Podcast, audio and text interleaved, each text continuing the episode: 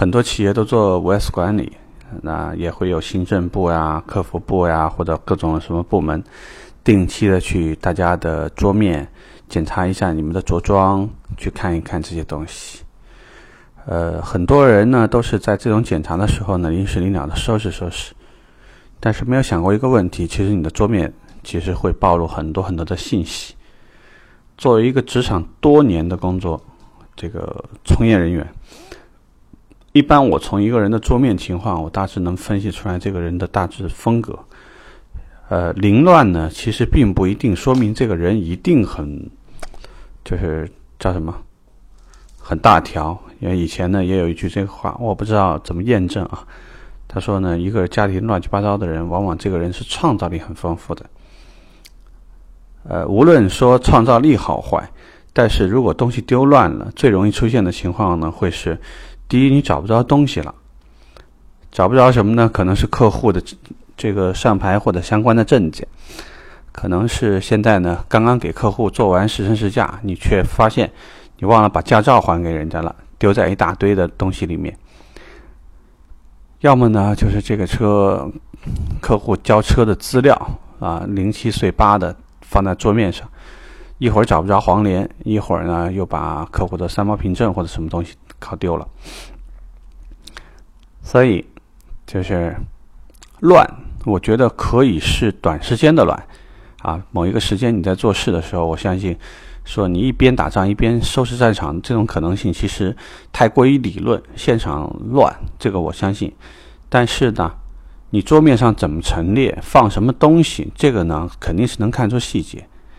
有些人呢是桌面上呢会放着老婆孩子照片。或呢放的女朋友的照片，桌面上呢总体而言东西不多，这种呢比较赞成，因为桌面上一旦东西本身就很凌乱，再加上你临时放的一些东西，那会更乱，那现场是非常难处理的。所以平时的时候呢，就是每天上下班的时候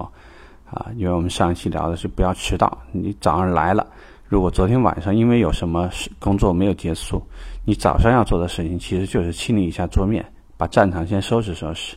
把之前的这个不太常用的东西放到你的文件夹里头去，放到文件楼里头去，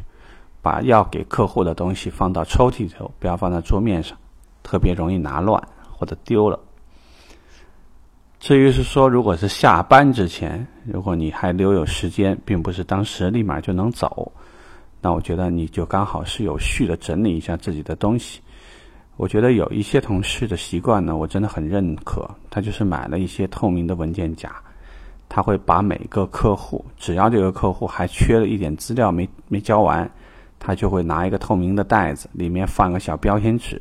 把客户的简单信息放在那儿。即使他休息的那一天，客户临时来拿东西，打电话的时候，依然可以很清晰的告诉别人。第一个抽屉拉开几个透明的夹子，找一下我这个客户的名字，就能把他的东西拿出来。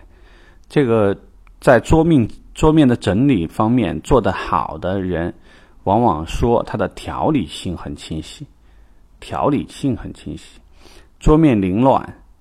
如果说你喜欢在你的桌面上放一些乱七八糟的东西，只要是无伤大雅的，充其量说明你的个性比较鲜明一些啊，或者说。这个年轻啊，活跃啊，啊，有很多的爱好。有些人呢喜欢球星，喜欢什么，也有可能会加一个什么这个照片啊，或者放个什么。我觉得就是，只要公司的文化里头没有不允许，我并没有告诉你，你说什么都不能放，因为人还是需要把自己的工作的那个小隔间儿当做一个临时休息的一个港湾。所以你有一些个性化的东西，我并不是很介意。至于是说。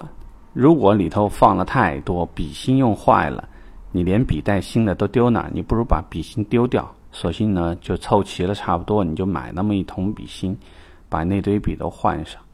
如果这个笔套找不着了，你要是觉得不方便使用，扔就扔了吧。这个昨天有一篇这个微信的帖子说的意思，就是说有一个人过那种极简生活，最后呢把整个家清到最后只剩二百八十八件东西。然后从此过上了一个很轻松、很快乐的生活。当然，我们人也肯定是这样，就是你经常不停的收东西，什么看了什么好东西都收，收了以后呢，最后不停的把你的抽屉占得越来越满，但是我们找东西却越来越难，呃，你想要什么却永远都拿不出来，这个呢，其实会显示出来我们管理能力，就对于我们自身的管理上面呢还有有待提升。OK，如果说今天你到的比较早啊，顺手收拾一下桌面吧，也许会给你带一点好心情。拜拜。